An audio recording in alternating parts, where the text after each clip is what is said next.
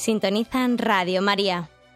Les ofrecemos el programa Catecismo de la Iglesia Católica, dirigido por Monseñor José Ignacio Monilla.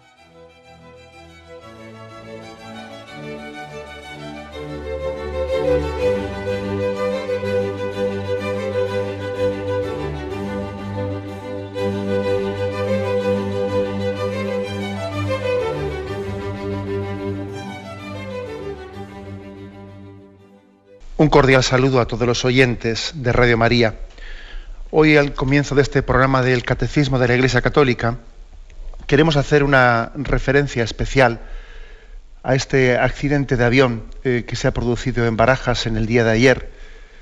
Queremos unirnos, toda la Iglesia como Iglesia que somos, con el dolor de todos los familiares de las víctimas y queremos sentir también al mismo tiempo ese deber de solidaridad que tenemos de oración por todos los difuntos.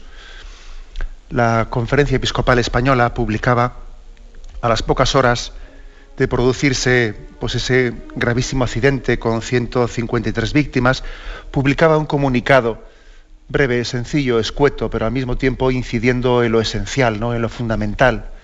Decía, conmovidos por la triste noticia del accidente ocurrido ayer ocurrido hoy, ayer diríamos nosotros, en el aeropuerto de Madrid-Barajas, los obispos españoles se unen al dolor de los familiares de las víctimas, encomiendan a Dios el eterno descanso de los fallecidos y hacen votos por el restablecimiento de los heridos.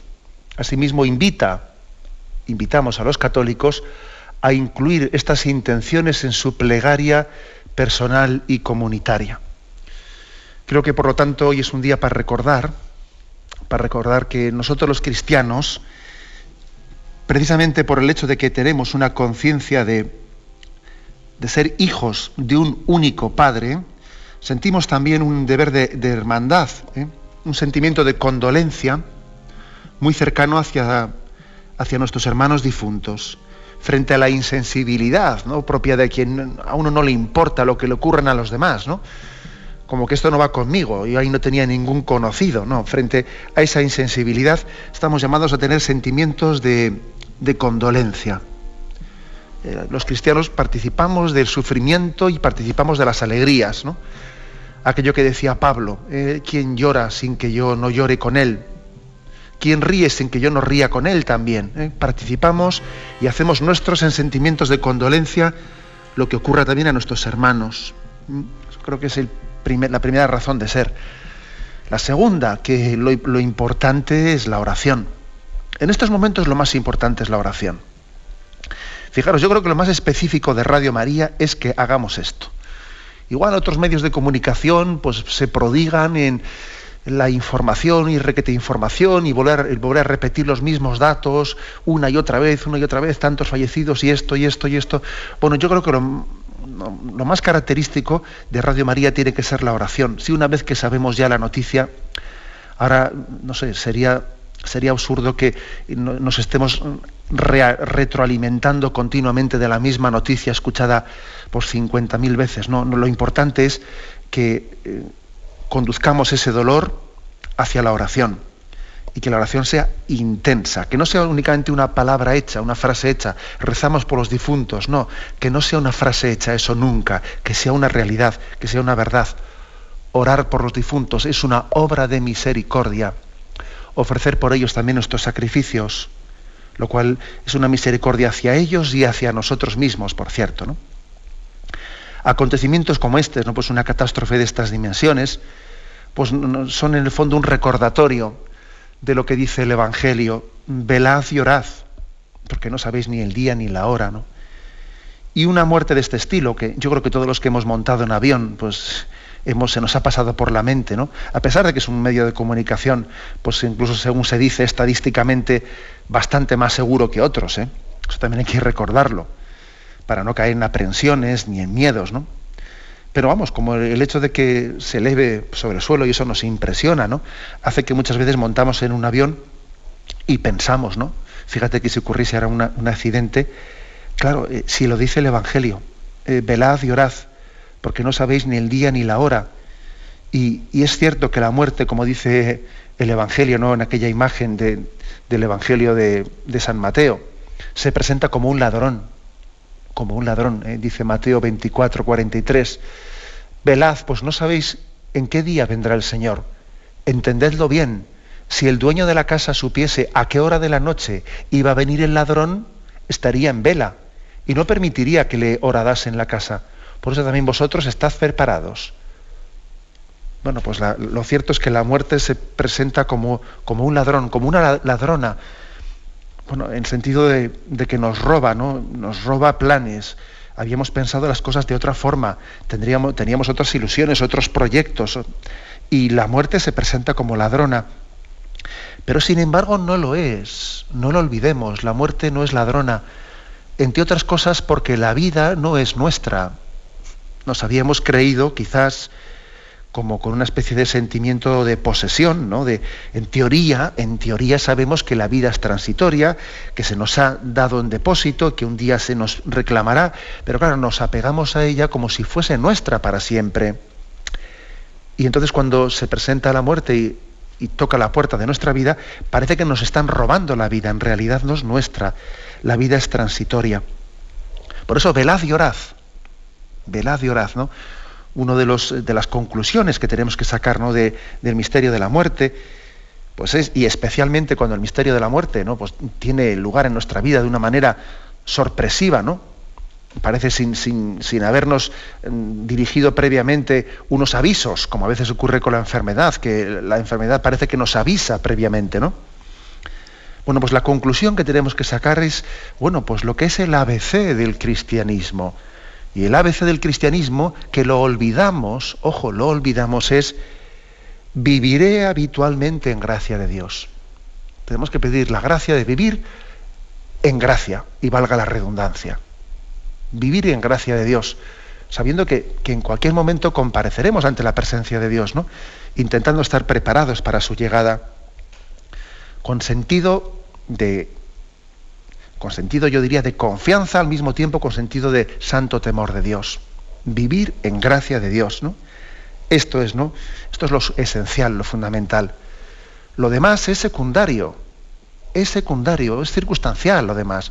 Cuando estemos en Dios, y esto es una cosa que muchas veces repito por ahí, ¿no? Y, y es una obviedad, pero, pero bueno, pero es que yo creo que viene bien decirla. Cuando estemos en Dios, allí muy poca, muy poca trascendencia tendrá la reflexión de cómo fue nuestra muerte. Si fue por un accidente, si fue por un ataque de corazón, si fue por un cáncer, si fue con una edad, si fue con otra edad, eso allí tendrá muy poca trascendencia. Yo no creo que allí dos, santos en el cielo se digan uno al otro, ¿y tú con cuántos años moriste? moriste? Sí. Ah, pues yo con tantos, tú con tantos. Yo creo que eso no será ni objeto ni de conversación, ¿no? Estando en Dios. Eso será totalmente circunstancial. Aquí en esta vida, porque estamos tan condicionados ¿no? pues por las limitaciones de esta vida, son cosas que nos, que nos condicionan mucho, ¿no? La forma de nuestra muerte, las circunstancias, con qué edad, etcétera. Sin embargo, visto desde el otro lado, visto en Dios, que, que, es la perspectiva eterna, que es la definitiva, la que no podemos olvidar, ¿no? Eso será circunstancial, será anecdótico, vamos, anecdótico. lo principal será ese vivir en gracia de Dios, ese velad y orad. ¿no? Por lo tanto, pues también sentimos en, este, en este acontecimiento tan impactante ¿no? que hemos vivido, sentimos también una llamada de Dios. Dios llama, Dios nos llama y nos llama a vivir en gracia, eh, a superar ¿no? visiones intrascendentes de la, de la existencia. Insisto, ¿no? comenzamos este programa mm, dirigiendo nuestra condolencia, nuestro pésame a todas las familias, ofreciéndoles nuestra oración, ofreciéndoles también la Eucaristía que hoy la Iglesia celebra en un sitio y en otro sitio y la ofrecemos, ¿no? uniéndonos al sacrificio de Cristo por el eterno descanso ¿no? y por el consuelo espiritual de tantas personas. ¿no? Y para que este acontecimiento sea también momento de gracia y llamada a la conversión para muchos. Unimos nuestra condolencia. Y además, vamos, me permito también un comentario, y es que Quizás esto que ahora mismo estamos haciendo y que hace la Iglesia pasa desapercibido a los ojos de muchos. Yo creo que ahí están todos los medios de comunicación pues, con grandes despliegues, ¿no? hablando de este, este asunto, y nadie informa eh, de la presencia de la Iglesia en estos momentos. ¿eh? Muchos periodistas ya no saben ya, cuando se hacen reportajes tan largos de tantísimas horas, no saben ya exactamente ni de qué hablar y están incluso repitiendo continuamente datos ya que ya están dichos, pero nadie informa de que la Iglesia está ahí presente y sus sacerdotes están cerca de los familiares dándoles una palabra de esperanza, celebrando también Eucaristías, mm, incluso vespertinas en víspera del funeral, eh, etcétera, etcétera, ¿no? preparando también ese, ese, momento de poner sus almas en manos de Dios, esa presencia de la Iglesia pasa totalmente desapercibida para los medios de comunicación, que incluso desde el punto de vista objetivo, lo lógico sería que la reseñasen, ¿no? ya que suelen estar allí con detalle contando hasta cualquier movimiento insignificante de nadie en esos lugares. ¿no? Bien, pasa desapercibida eh, la presencia de la Iglesia por motivo de, de este ambiente de secularización. Eh, y del laicismo en el que estamos y de cierto, eh, cierto avergonzarnos de, nuestras raíces cristianas. Pero es igual, es igual, eso es lo de menos. Aunque no se mente siquiera ¿no? ese hecho religioso, del sentido religioso de la muerte y de la existencia, eso es lo fundamental. A veces lo fundamental es lo que no se cuenta en los medios de comunicación. Fijaros bien. Así se hace la historia y la actualidad, que es que lo fundamental ni se menta pero por eso también tenemos que acercarnos a los medios de comunicación con una capacidad crítica grande, no diciendo, bueno, a mí me cuentan ciertas cosas, quizás lo esencial, lo esencial ni siquiera se percibe, ¿no? Pero está ahí, ¿no? Tenemos la gracia de, percibir que esto es lo esencial. Lo esencial de este acontecimiento es la condolencia, el, condolernos en Cristo. También Cristo lloró por la muerte de su amigo Lázaro. Lloró, se conmovió, tuvo sensibilidad y nosotros oramos, oramos para que nuestra oración sea intercesora, sea purificadora. Hay también un misterio de purificación de estos hermanos que, han fallecido y necesitan purificación para llegar a ver el rostro de Dios. ¿no? Oramos por ellos. ¿no? Y sentimos también una llamada de Dios a vivir en gracia, a vivir preparados, sabiendo que la, que la vida, esta vida temporal, es temporal y no es eterna. Y, y no podemos olvidar un dato que, no por sabido, a veces eh, pues vivimos cual, si no fuese así, vivimos de espaldas a él. ¿no? Este, es nuestro, este es nuestro inicio en este programa del catecismo, inicio importante porque el catecismo no es eh, atemporal, el catecismo se inserta en la realidad de nuestra existencia y en concreto, pues España, España vive este, este drama y el catecismo de la Iglesia Católica quiere dar una palabra de sentido, eh, una palabra de sentido en medio de este drama que vivimos en esta nación.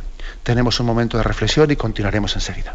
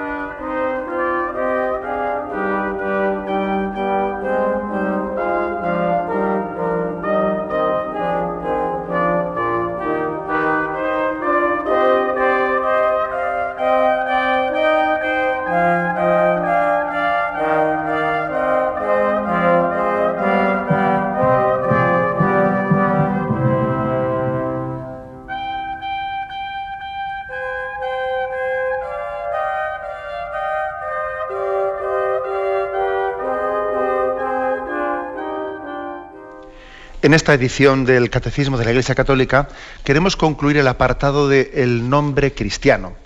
Es el último apartado dentro del segundo mandamiento, no tomarás el nombre de Dios en vano.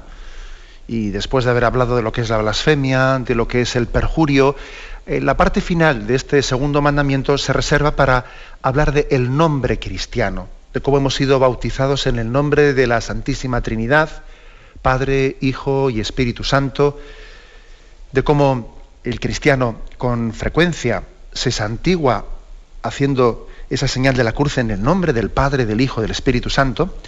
Y ahora vamos a comentar eh, los dos últimos puntos, el 2158 y 2159, con los que concluimos el segundo mandamiento.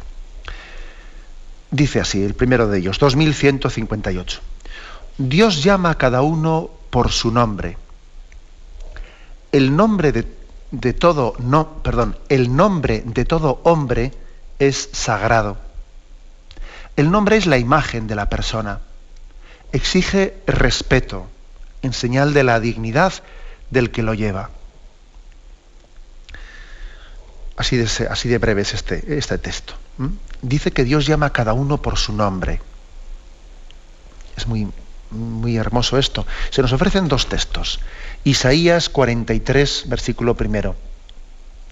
Ahora así dice Yahvé, tu creador, Jacob, tu plasmador Israel. No temas, que yo te he rescatado, te he llamado por tu nombre, tú eres mío. Es impresionante, ¿no? Este texto. Te he llamado por tu nombre, tú eres mío. En, algunos, eh, en algunas traducciones de bueno, pues unas traducciones un tanto libres ¿no? de, este texto y a un otro texto del libro de Isaías, también se hace referencia y también eh, forma parte de una canción cristiana, ¿no? Tu nombre está escrito en la palma de mi mano. Nuestro nombre está escrito en la palma, ¿eh? en la palma de la mano de Dios, que es una expresión muy bonita porque es como decir, mira, para que no me olvide nunca de Él, ¿eh? tu nombre está escrito en la palma de mi mano, como cuando nosotros queremos anotar una cosa y, para que no se me olvide, me, escribo en la mano, ¿no? Escribo en la mano una palabra, un nombre, pues para que no se me olvide tal cosa, tal recado, bueno, pues tomando imagen, ¿no? Que es una imagen, es una metáfora, lógicamente, ¿no? Dios no necesita apuntarse nada en la mano para que no se le olvide, pero es una imagen bonita, metafórica, pero muy bonita, que hace referencia que para Dios, o sea, Dios no se olvida de nosotros en absoluto, es imposible que se olvide. ¿Es que puede olvidarse una madre del hijo de sus entrañas? Pues aunque eso ocurriese, yo nunca me olvidaré de ti, dice el libro de Isaías, ¿no? Tu nombre está escrito en la palma de mi mano. Eso nos, eso nos sorprende a nosotros, ¿eh? Nos sorprende, porque nos hemos hecho una imagen de Dios a veces distante, eh, fría, eh, y claro, a veces hablamos de, Dios en términos de una energía y no sé qué, ver qué energía ni qué nada, hombre. Dios es persona, eh, es Padre, es Hijo, es Espíritu Santo, ¿no? Y tiene una relación personal y me conoce por mi nombre y me llama por mi nombre. Mi nombre está escrito en la palma de, la palma de su mano. Imagen pues fuerte, ¿no? Contundente. Yo recuerdo mucho ese, el pasaje de Zaqueo en el Evangelio, que es otro pasaje que da mucho para reflexionar. Zaqueo, aquel hombre que había oído hablar de Jesús y se sube en aquel árbol, en aquel árbol sicómoro, se sube, se sube a él porque había oído que pasaba por allí Jesús. Jesús pasa por allí, el hombre era abajo, quería verle, se sube en el árbol, pasa Jesús y claro, de repente se para allí Jesús, mira para arriba y dice, Zaqueo, bájate de ahí que tengo que hospedarme ahí en tu casa. Claro, la primera sorpresa es, ¿y este de que conoce mi nombre? ¿A este quién le ha hablado de mí? Hombre, porque yo, yo claro que he oído hablar de él, ¿no? Pero este, si yo no soy nadie, ¿no? Si Zaqueo, Zaqueo, vamos, no es conocido más que para los que pagan los impuestos, ¿no? ¿Este cómo me conoce? La primera sorpresa de Zaqueo es saberse conocido por Jesús. Me conoce, oye. Esta es nuestra primera sorpresa. Para Dios somos alguien, te conoce personalmente. ¿Eh? Nosotros tenemos esa expresión famosa, ¿no? Te conoce como si te hubiese parido. Pues claro, es que Dios así te conoce. Te conoce mucho más profundamente que tu madre, que tu padre. Te conoce en una profundidad que, vamos, que ninguno de nosotros somos capaces ¿no? de tener ese conocimiento y esa relación personal. Dios llama a cada uno por su nombre. La relación con Dios no es impersonal. ¿eh? Nosotros muchas veces lo, vemos como qué diferencia hay de que alguien te llame por tu nombre o que te trate de una forma así impersonal, ¿no? ¿Qué diferencia hay? ¿Eh? Suele ser, por cierto, ¿no? un signo de mala educación el llamarle así a alguien, eh, pues, oye tú, ¿eh? el de allí. sí, que parece que estamos hablando como si fuese un perro, en vez de a una persona concreta. Oye tú, tú, el de allí, el rubio, no sé qué. Bueno, e, esos signos que a nosotros mismos ¿no? nos suelen producir un efecto malísimo, dice, qué forma tan, mm, digamos, mm, eh, ajena, ¿no? tan fría, tan distante. ¿no? Bueno, pues a veces, ojo, a veces eso lo proyectamos en Dios y nos hacemos una idea de que Dios con nosotros tiene una, una relación de rebaño. Y lo curioso es que en la misma imagen del buen pastor y del rebaño, es matizada, aquí también lo dice el, eh, cita este, este, texto, esta cita del Evangelio, el Catecismo, Juan 10.3, cuando dice, las ovejas escuchan su voz y a sus ovejas les llama una por una y las saca fuera. Y el buen pastor conoce a sus ovejas por su nombre. Nosotros no somos un rebaño, ¿eh? No, somos un rebaño, pero cada uno de nosotros es único e irrepetible para Dios. Único e irrepetible. Somos rebaño, pero claro, la palabra rebaño suena un poco a la borregada, ¿no? La borregada, que uno dice, ¿cuántas ovejas tengo? Entonces te importa, lo, importante es el número global.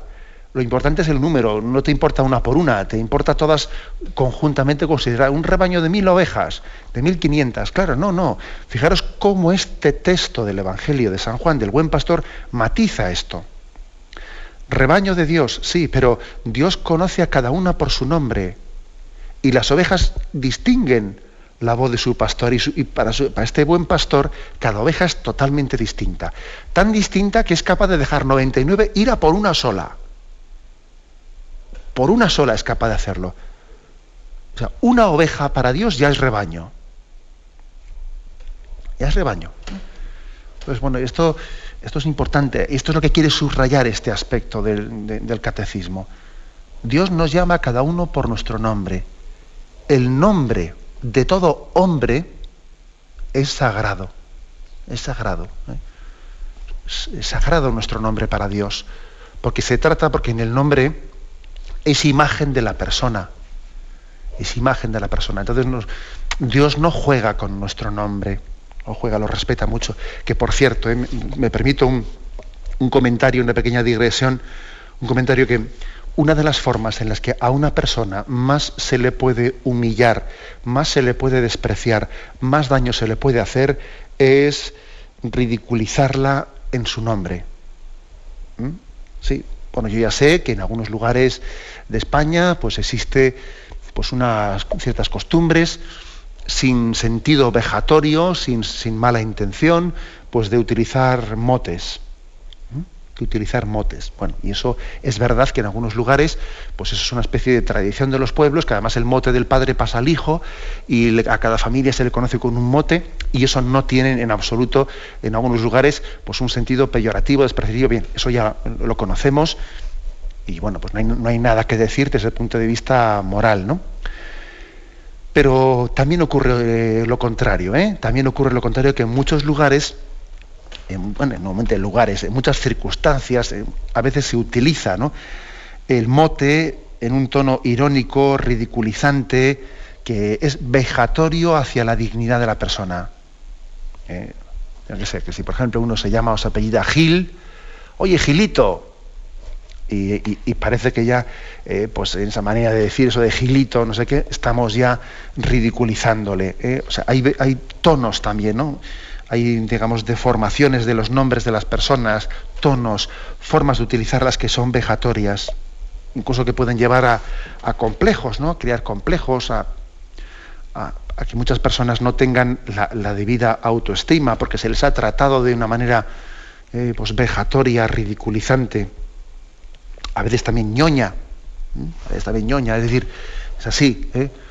Yo creo que o por ejemplo, si es una persona que es obesa, ¿eh? y entonces se hace, se hace mote y se hace comentarios irónicos con respecto a su nombre, pues poniéndole, eh, haciendo digresiones de su nombre, poniéndolos en, en, aumentativo, ¿no? Pues para que así estemos haciendo referencia a que es un gordo. O si alguien es una persona, pues, eh, pues digamos, de un talante tímido, tímido, pues igual hacemos una especie de diminutivos de su nombre, pues mm, remarcando con ellos pues como que es un acomplejado. O sea, ojo, eh, ojo que, podemos llegar a hacer verdaderamente daño a las personas por no respetar su nombre. Un signo, un signo de que alguien se tome en serio una persona es llamarla por su nombre entero. ¿eh? José Ignacio, Miguel Antonio, y además si el nombre es compuesto, digamos lo compuesto. O sea, que no sé por qué tenemos que siempre que, recurrir a los diminutivos. Tiene que ser así. ¿eh? Bueno, yo creo que es, que es muy hermoso que a las personas les respetemos su nombre y lo pronunciemos en su integridad. En más de una familia, a mí me han contado la anécdota de que a veces se suele reservar el nombre entero para cuando, para cuando hay un enfado, ¿eh? para cuando hay bronca, que resulta que alguien pues igual le llaman en un diminutivo, ¿no? Pero el día que ha ocurrido algo gordo, que hay que llamarle la atención a un hijo o lo que sea, se dice, oye, María Pilar, ¿eh? o lo que fuere, ¿no? María Pilar Teresa, o lo otro, Juan Antonio, ven aquí. Entonces es curioso que a veces reservamos el nombre entero para cuando hay que echarle la bronca a alguien, ¿no? Que tampoco yo creo que está bien. O sea, eh, utilicemos bien eh, el nombre, o sea, lo pronunciémoslo de una manera respetuosa con la dignidad de la persona. No recurramos a los motes, a los diminutivos o, lo contrario de una manera, pero para enfatizar eh, defectos de la persona, no, hagamos eso nunca. ¿Mm? Dice aquí el catecismo, el nombre es imagen de la persona, exige respeto. El nombre debe de ser respetado en señal de la dignidad del que lo lleva. ¿Eh? Y además es que, ojo, podemos llegar a ser crueles. ¿eh? Y los niños también, los niños, con toda la inocencia que tienen, pues eh, los niños puestos a ser crueles lo pueden ser mucho. Lo pueden ser mucho. ¿eh? y hay que enseñarles, ¿no? Y hay que educarles eh, en que no lleguen a ser crueles en la escuela, por ejemplo, unos con otros. Porque los niños pueden llegar a hacer mucho daño, a hacerse mucho daño unos a otros. Y además sin, sin un sentido de maldad muy consciente, pero es que en manada degeneramos muchísimo. ¿Eh? Cuando nos ponemos en manada, todos allí degeneramos, porque tenemos una especie de liderazgo de a ver quién es el más ocurrente y a quién se le ocurre una frase más hiriente que, que al otro. ¿no? Es, curioso como los mismos niños, los mismos niños que son inocentes, sin embargo, cuando se juntan en manada, y perdón por la palabra de manada, ¿no? pero lo digo con conciencia, nos ponemos en manada y degeneramos que es tremendo y, pueden ser crueles unos con otros, ridiculizando, poniendo motes, etc. ¿no? El respeto al nombre. El nombre es sagrado, dice aquí, es sagrado. Dios te conoce por tu nombre, se dirige a ti personalmente, con un gran respeto eh, por, tu, por, tu, persona. ¿eh? Igual que cuando recibimos una carta, ¿no? Y Señor, don, y, te impresiona que alguien te trate con ese respeto. Bueno, pues eh, ese es el respeto con el que Dios te trata. Tenemos un momento de reflexión y continuaremos enseguida.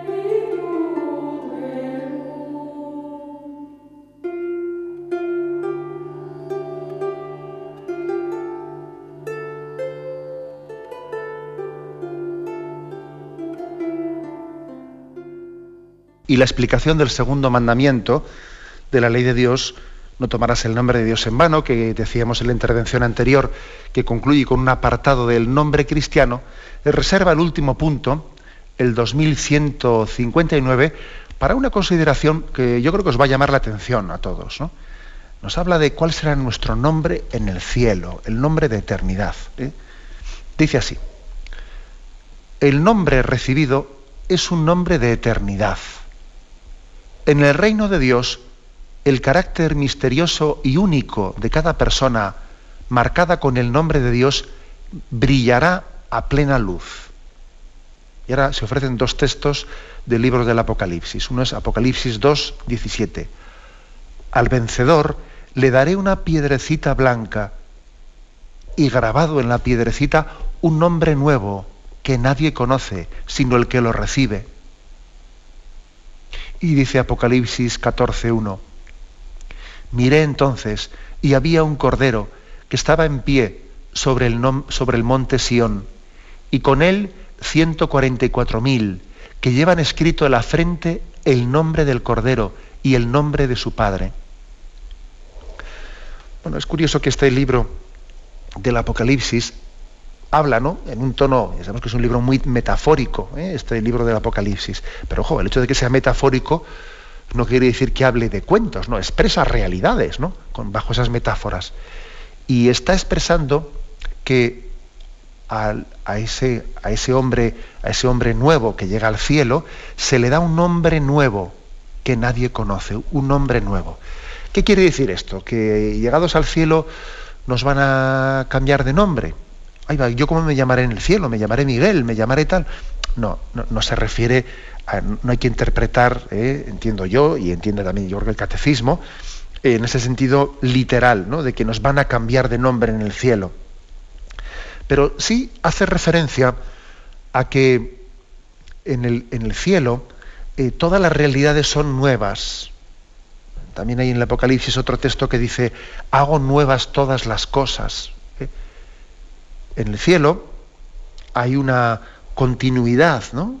entre esta vida y el cielo, pero también hay una discontinuidad. O sea, las dos cosas tienen lugar al mismo tiempo.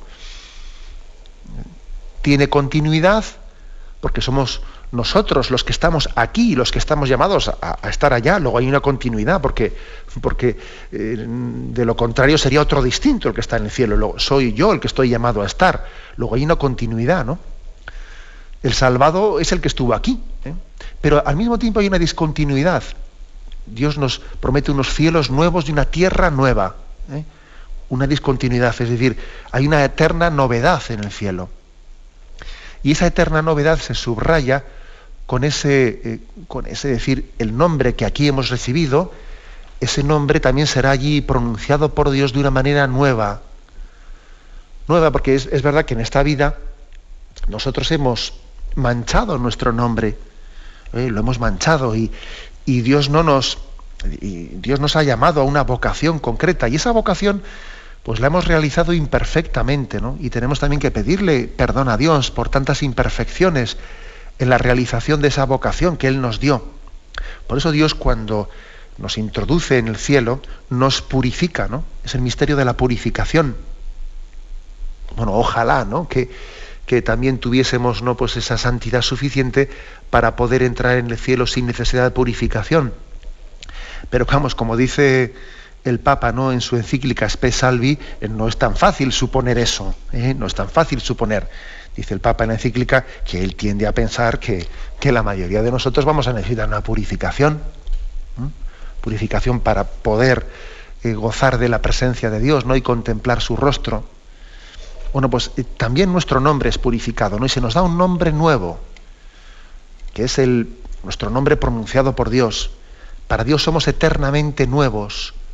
Cuando el hombre es perdonado de sus pecados, cuando nos confesamos, Dios pronuncia nuestro nombre de nuevo, como si fuese recién puesto en ese momento. Eh, cuando nos confesamos, es como si nos volviésemos a bautizar como si tu nombre no estuviese manchado, no estuviese manchado, ¿no? Eh, eso mismo que ocurre, ¿no? En cada confesión que realizamos, Dios te pone un nombre nuevo. siendo así que es el mismo de antes, pero no, no, es que es nuevo, es nuevo, porque el perdón de Dios es regenerador, es nuevo. Bueno, pues lo mismo pasa en el cielo. En el cielo también Dios te pone el nombre nuevo, que no es que te cambie de palabra, no, es que, es que lo pronuncia siendo una criatura nueva ante Dios. Eres nuevo ante Él. Aunque es cierto, ¿no? Que, que como he dicho antes, pues eres tú mismo y, has tenido un proceso de purificación para llegar a ese ser criatura nueva ¿no? ante la presencia de Dios. Es, muy, es muy, importante ¿no? lo que aquí se está subrayando, que es la eterna novedad. ¿eh? En el nombre recibido es un nombre de eternidad. En el reino de Dios, el carácter misterioso y único de cada persona, marcada con el nombre de Dios, brillará a plena luz. Bueno, y por supuesto, como decía antes, no interpretemos esto en el sentido literalista de la palabra. Vamos a ver, simbólicamente, ¿acaso no se hace lo mismo en la vida religiosa? ¿Mm? Es costumbre en muchas familias de la vida religiosa cambiarse de nombre cuando entran en la vida de religión. ¿Mm? Pues, pues, en la vida religiosa se cambia de nombre, Sor María Inmaculada y no sé qué, y ella se llamaba de otra manera. Eh, pues en su vida, eh, en la vida del mundo, como se dice, ¿no? Y en la vida religiosa se llama de otra manera. No en todas las congregaciones religiosas se hace eso, ¿eh? se hace en algunas. Con eso, ¿qué es lo que se, enfatiza? Se enfatiza que en la vida religiosa, que no olvidemos que la vocación religiosa es, en cierto sentido, ¿no? es una, una especie de adelanto de lo que es la llamada a la vida, a la vida eterna, en la vida religiosa se está adelantando a esta vida, es un recordatorio para nosotros de que estamos llamados a una vida eterna en Cristo. ¿no? Bueno, pues ese nombre nuevo que se le pone a los religiosos, Sor María del Corazón de Jesús, o Sor no sé qué, ¿no? Bueno, pues ese nombre nuevo es también imagen del nombre nuevo que tendremos todos en el cielo. El nombre nuevo que tendremos en el cielo. De, de ser de ser llamados en Cristo. Y uno podrá preguntarme, bueno, pero, eh, pero en el bautismo no habíamos recibido ya un nombre nuevo en Cristo. Sí, sí, es cierto. ¿eh? Pero también es verdad que, que, hemos vivido, hemos compaginado en esta vida ese nombre nuevo en Cristo del bautismo con el misterio de, del pecado, de haberlo manchado, de haber, haber tenido un doble juego, ¿eh? un doble juego en esta vida, una, doble ciudadanía, ¿no? Ser ciudadanos del cielo, pero al mismo tiempo la ciudadanía de la tierra nos condiciona hasta tal punto que muchas veces nos lleva a traicionar, ¿no? La coherencia con nuestro nombre, la coherencia con la vocación que Dios nos dio. Entonces, el nombre nuevo lo recibimos ya en el bautismo, pero al mismo tiempo lo hemos manchado y, hemos recurrido al sacramento de la confesión y hemos pedido a Dios que nos regenere, que nos recree, que nos haga nuevos, ¿no? Y hemos vivido en esa lucha, en esa lucha en la que, por cierto, tenemos que estar dispuestos a estar luchando siempre, hasta última hora, ¿no? ¿Y cuándo terminará esa, lucha? Pues un cuarto hora después de haber fallecido, digo yo, lo digo en broma, pero, pero lo digo en serio, ¿eh? un cuarto hora después. ¿Qué, quiere decir con esto? Que que esta lucha va a ser siempre, eh, va a ser siempre. Vamos a estar luchando entre el hombre viejo y el hombre nuevo. El hombre viejo, que es el que bueno, pues se deja arrastrar por, mm, por ese, esa llamada del mundo, y el hombre nuevo que tuvo en el bautismo una llamada a tener en su nombre, en el nombre del bautismo, una vocación nueva, pero que vive muchas contradicciones interiores, ¿no? Por tantas tentaciones. Bueno, pues en el cielo, ¿eh? en el cielo, en la presencia de Dios, esa, tensión se verá definitivamente superada. Y allí nuestro nombre será nuevo. Allí nuestro nombre no significará otra cosa que la respuesta a la llamada de Dios. Dios te llama por tu nombre. Y tu nombre es tu vocación.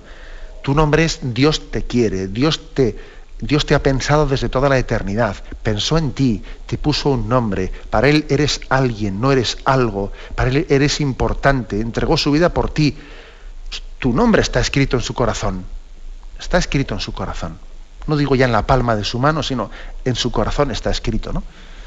Bueno, pues eh, ese es el sentido, el sentido en el que aquí se habla en Apocalipsis 2.17 de que recibiremos un nombre nuevo en el cielo que en el fondo es el mismo nombre del bautismo, pero vivido plenamente purificado en Dios. Y concluye, eh, concluye diciendo Apocalipsis 14.1, pues cómo tenemos escrito, escrito en la frente, el nombre del Cordero y el nombre de su Padre. ¿eh? Dice, miré entonces y había un Cordero que estaba en pie sobre el monte Sión y con él 144.000 que llevan escrito en la frente el nombre del Cordero y el nombre de su Padre. Otra imagen, ¿no? Otra imagen apocalíptica del Apocalipsis. Llevar escrito en la frente el nombre de Jesús, el nombre del Padre, el nombre del Espíritu Santo, llevarlo escrito en la frente. ¿Qué quiere decir eso? Bueno, mm, enseguida nos vienen referencias, ¿no? Nos vienen referencias de cómo también las ovejas son marcadas. Nosotros somos marcados, ¿no? Es tener el nombre de Jesús, es el nombre en el que hemos sido salvos. Solamente hay un nombre, un nombre en el que hemos sido salvados, que es el nombre de Jesús. Llevarlo escrito en la frente es otra imagen metafórica, ¿eh? otra imagen metafórica, pero que quiere decir que no nos olvidaremos nunca, mm, no nos olvidaremos jamás de que en una eterna gratitud, el cielo será una eterna gratitud. Aquí fácilmente nos olvidamos de Dios y creemos en Él, pero nos damos la media vuelta y pensamos en otras cosas. El cielo será la eterna gratitud. Tener a Dios en la frente es vivir en su presencia. Es vivir en su presencia, es Aquí nos cuesta vivir en presencia de Dios y hay que hacer esfuerzos. Venga, me voy a poner a rezar. Ay, va, que me he distraído, ¿no? En, el cielo no. En el cielo, en la visión de Dios, el hombre está perfectamente presente, ¿no? Por eso esta imagen de tener escrito el nombre en la frente se refiere, lógicamente no hay que interpretarla literalmente, ¿no? Se refiere a estar en perfecta presencia de Dios. Allí no nos olvidaremos nunca de que hemos sido salvados por Él allí no nos ocurrirá nunca, ¿no? Como aquellos leprosos que fueron limpiados y luego se olvidaron de quién les había limpiado. Allí estaremos ante Dios en eterna gratitud, en eterna alabanza, ¿no? en acción de gracias a Dios por siempre. Su nombre, el nombre de Dios, está escrito, estará escrito en nuestra, en nuestra frente. Bien, lo dejamos aquí. ¿eh? Hemos querido comentar estos dos puntos el 2158, 2159, concluimos de esta manera la explicación del segundo mandamiento y si Dios quiere, pues con su gracia entraremos ya en el siguiente mandamiento, el tercer mandamiento de, la ley de Dios. Concluyo pues ¿eh? leyendo este comunicado de la conferencia episcopal. Conmovidos por la triste noticia del accidente ocurrido hoy en el aeropuerto de Madrid-Barajas, los obispos españoles se unen al dolor de los familiares de las víctimas encomiendan a Dios el eterno descanso de los fallecidos y hacen votos por el restablecimiento de los heridos. Asimismo, invitan a los católicos a incluir estas intenciones en su plegaria personal y comunitaria. La bendición de Dios Todopoderoso, Padre, Hijo y Espíritu Santo, descienda sobre vosotros. Alabado sea Jesucristo.